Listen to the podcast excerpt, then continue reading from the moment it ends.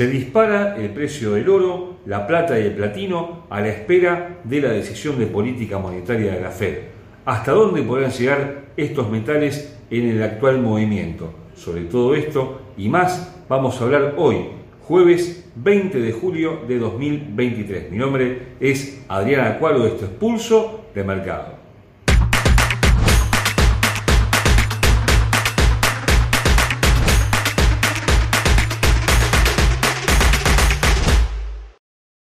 Antes de continuar con nuestro análisis, te recordamos como siempre que nuestros videos son de carácter meramente educativo y que ganancias pasadas no garantizan ganancias futuras.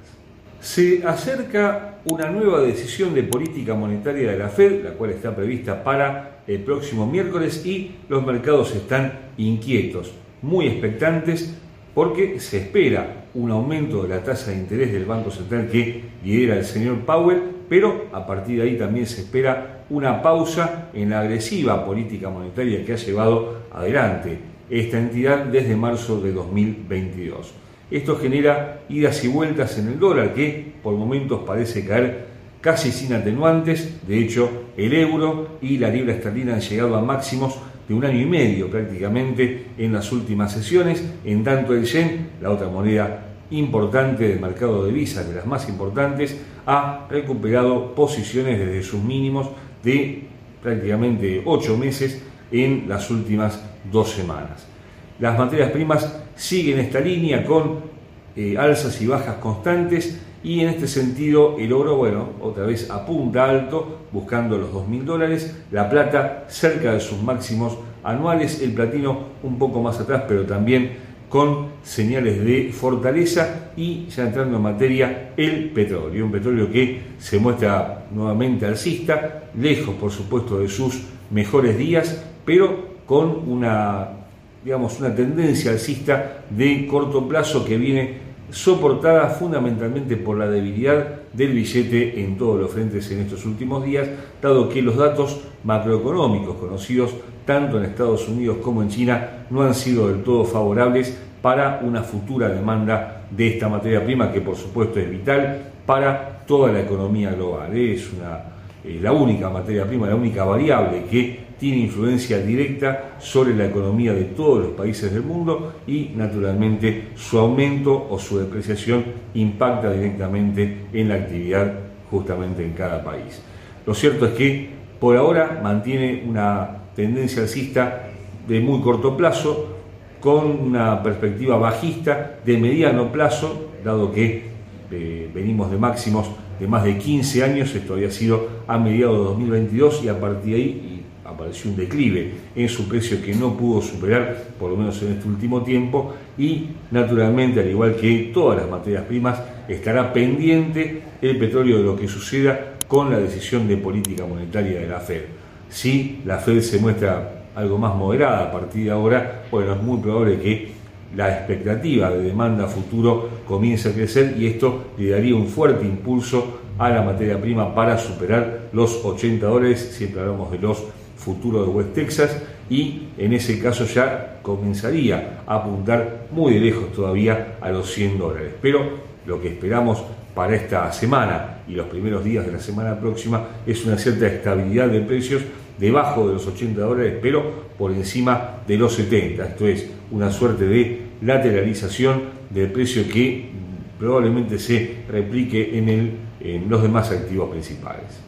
Desde un punto de vista técnico, los futuros de West Texas, hablamos por supuesto del petróleo, cotizan a 76 dólares con 17 centavos y la tendencia que se mantiene alcista en el gráfico diario si tomamos en cuenta los últimos mínimos ascendentes que provienen del día 28 de junio en 66 con 45 segundos soporte para los próximos días, antecedido por 70,15, en verdad el tercer soporte, ¿eh? antecedido por 70,15 y 74,75. Pero todavía se mantiene vigente una tendencia bajista de mediano plazo que proviene de los máximos de noviembre de 2022 y que tiene varios puntos de apoyo, tiene que superar esta zona de 77, 78 dólares para, en ese caso, dejar sin efecto dicha tendencia y buscar también en ese caso 81,10 y 83,65 los máximos del mes de abril que por ahora parecen muy lejos del nivel actual. Los indicadores siguen apuntando alto, y con una demanda que aparece ahora en el 61%, con momento que se mantiene por encima de su línea media, estocástico con una señal alcista totalmente vigente. En conjunto, todo esto puede estar anticipando un movimiento favorable, moderado, pero favorable al fin a la materia prima durante las próximas sesiones. Cuando parecía que el oro se desplomaba para buscar unos 1.870 dólares por onza, algo que estaba dentro de lo previsto el mes pasado, bueno, nuevamente comienza a tomar fuerza el metal precioso en estas horas y ya ha superado, esto fue durante esta semana, los 1.980 dólares. Tiene tuvo una explicación, por supuesto, y esto tiene que ver fundamentalmente con que los rendimientos de los bonos del Tesoro de Estados Unidos están cediendo. No solamente los de 10 años, que ya se ubican lejos, de 4%, sino también los de 2 años de corto plazo que se alejan de sus máximos de 5,12% que habían tocado a fines del mes de junio y ya aparecen ahora cotizando en el 4.70%. Claro, el oro no tiene rendimientos y depende fundamentalmente de la demanda y sobre todo de la búsqueda de seguridad por parte de los inversores que también a veces se vuelcan como un producto de inversión para atesorar dado que, bueno, justamente el oro sigue siendo un refugio de valor en prácticamente toda la historia. Lo cierto es que comienza a apuntar nuevamente la onza a la zona de 2.000 dólares, le va a costar mucho pasarlo en las próximas sesiones, dado que, al igual que el petróleo, al igual que todas las materias primas, estará pendiente de lo que suceda con la Fed. Un aumento de tasa, pero a la vez una pausa en la política monetaria a partir del mes de, julio, que ya termina, podría generar un nuevo aumento de la onza que tiene que superar técnicamente, lo vamos a ver luego, la zona de 2.010 dólares para buscar todavía muy de lejos los máximos históricos que alcanzó el día 4 de mayo en 2.081 dólares, que fue justamente a partir de cuando comenzó un fuerte declive de más de 200 dólares que, bueno, se detuvo, y como decíamos antes, en la zona de 1.880 dólares. Todo está dado para que durante los próximos días se mantenga en una franja de precios no muy extensa, no muy amplia, entre los 1.960 y 1.990 dólares. Desde un aspecto técnico, la onza de oro cotiza 1.972 dólares con 25 centavos, una tendencia que se perfila al alza en el gráfico de 4 horas con un primer objetivo en el 50% de la baja 2.081, 1.891 dólares que opera en 1.987 dólares que ya tocó justamente el día de hoy. La superación de dicho nivel podría llevar al precio a la zona más difícil, a 2.009 dólares, donde aparece un 61.8% de dicha baja, ya por encima de ese nivel lejos del nivel actual. 2.030 dólares será la zona para tener en cuenta. La baja 1960, 1935, 1925 dólares son los niveles de soporte a considerar, pero no hay que olvidarse que quedó un gap, ¿eh? un gap que no cubrió en 1900, 1870 dólares, un gap que proviene del mes de marzo. Los indicadores por ahora ofrecen señales alcistas con una demanda que ahora cae ligeramente en un 60%, con momento que se mantiene claramente por encima de su línea media y estocástico iniciando lo que puede ser una señal bajista de corto plazo. Sin embargo, por ahora no se ven cambios de tendencia y sí podría comenzar a lateralizar y mantenerse en una franja de precios bastante estrecha en los próximos días. La plata y el platino se muestran muy fortalecidos en estos últimos días. Si bien el platino está todavía limitado por debajo de los mil dólares, la plata sí apunta a sus máximos del año por encima de los 26 dólares y esto tiene que ver, al igual que con el crecimiento del oro, con la baja en los rendimientos de los bonos del tesoro. No han tenido demasiadas noticias estos metales desde lo fundamental que justifiquen un alza importante. El PBI de China no ofreció los datos que se esperaban, quedó por debajo de lo esperado y siendo China el principal importador de ambos metales, en principio no parece tener tanto sustento un alza que justamente se justifica por la caída del dólar. Sin embargo, todavía mantienen una tendencia alcista muy sustentable, muy saludable de cara a los próximos días. Les va a costar superar los niveles actuales por los mismos motivos que exhibíamos antes con la decisión de política monetaria de la Fed y lo que sí es destacable es que tanto el oro como la plata vienen creciendo, pero la brecha que separa eh, ambos metales está ahora en 78 unidades. Esto es,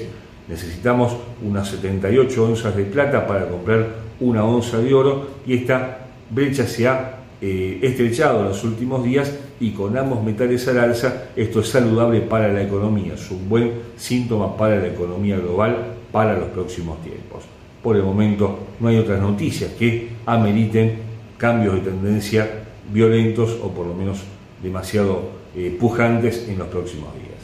Desde un punto de vista técnico, la plata cotiza 25 dólares con 12 centavos y una tendencia alcista de gráfico diario con objetivos en 25,25, 25,80 en la zona de los máximos del año que alcanzó los primeros días de mayo en 26 dólares con 20 centavos. A la baja, 24,65, 23,95 y 23 dólares con 40 centavos con indicadores que apuntan en todos los casos al alza, con una ligera sobrecompra de un 70% de demanda con momento que se mantiene bien por encima de su línea media, estocástico ya agotado en su instancia superior, todo está dado para que al quiebre de 25,25 haya una buena oportunidad de compra de este metal. Y por supuesto pasando al platino, cotiza en estos momentos a 967 dólares con 7 centavos, no pudo con el 38.2% de la caída actual de 1126 a 891, pasó momentáneamente dicho nivel para detenerse en 900